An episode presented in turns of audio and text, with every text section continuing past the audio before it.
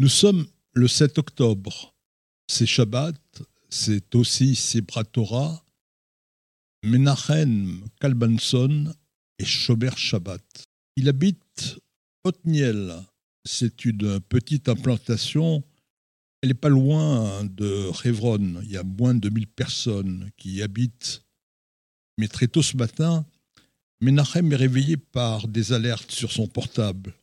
Tzva Adom, alerte aux roquettes, mais pas seulement.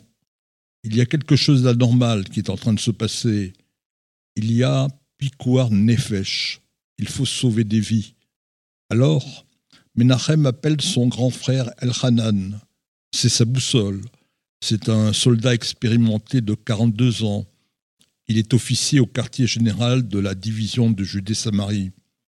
Elhanan est réputé pour son savoir-faire en matière de sécurité des implantations et de lutte contre le terrorisme.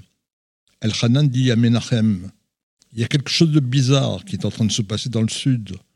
Ce ne sont pas seulement des missiles que lancent les terroristes. Allez, mets ton uniforme en vitesse, prends ton arme et des munitions, et on descend dans le sud.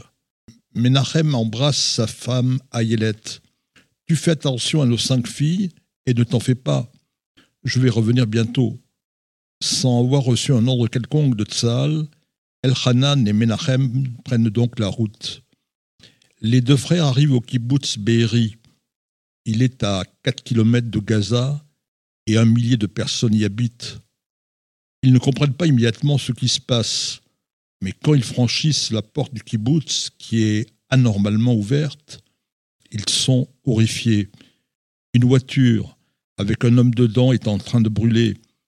Ils entendent des cris, des tirs. Ils voient des maisons brûlées et des terroristes. Un commando du Hamas, ils sont une centaine, envahit le kibbutz. Ils se livrent à un massacre systématique.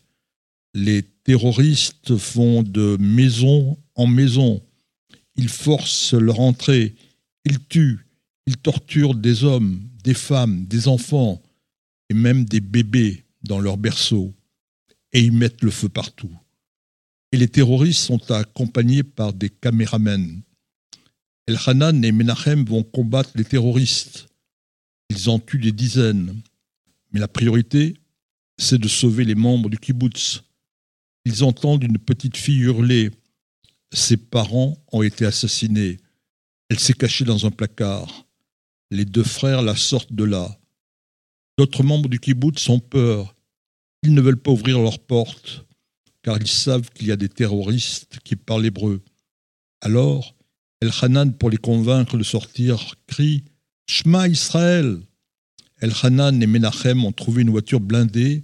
Ils vont évacuer en pleine obscurité une centaine de membres du kibbutz, car la nuit est tombée. Ils sont rejoints par leur neveu Itiel. La famille va continuer à sauver et à battre des terroristes pendant 14 heures. Le dimanche 8 octobre, il est 10h30. Les frères Kalmanson continuent de tenter de sauver des gens. Ils entrent dans une maison, mais ils ne s'aperçoivent pas qu'un terroriste les a tentés. Ils tirent. El Hanan est mortellement blessé. Menachem est lui aussi euh, blessé, mais il parvient à éliminer le terroriste.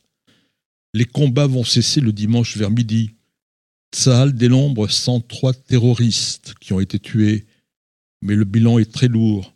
108 membres de Be'eri ont été assassinés et 50 ont été pris en otage.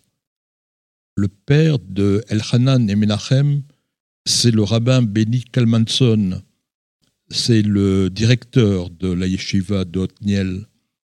Il demande à son neveu Fedia, Fedia Mark, qui est à Gaza, Tu pourras venir pour l'enterrement d'El-Hanan ou pour la Shiva? Non, c'est impossible.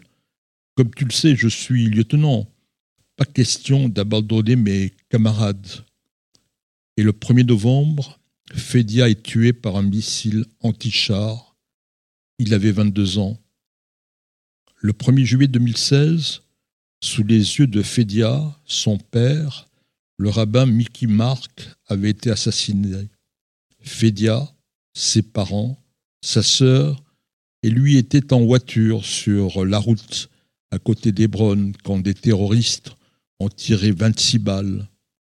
Un des terroristes avait été libéré dans le cadre de l'échange de Palestiniens avec Gilad Shalit. Le frère de Fedia, Shlomi, a trouvé la mort dans un accident de voiture en 2019. Le rabbin, qui a perdu en quelques jours un de ses fils et son neveu, est interrogé par la presse. Il lui déclare ⁇ Je pleure, j'ai mal, mais je voudrais vous dire quelque chose d'important. Ce que nous avons vu le 7 octobre, ce n'était pas la Shoah. On a eu affaire des nazis, mais le peuple juif n'est plus impuissant. Nous avons un pays, nous avons une armée, nous avons des enfants et des petits-enfants qui nous défendent.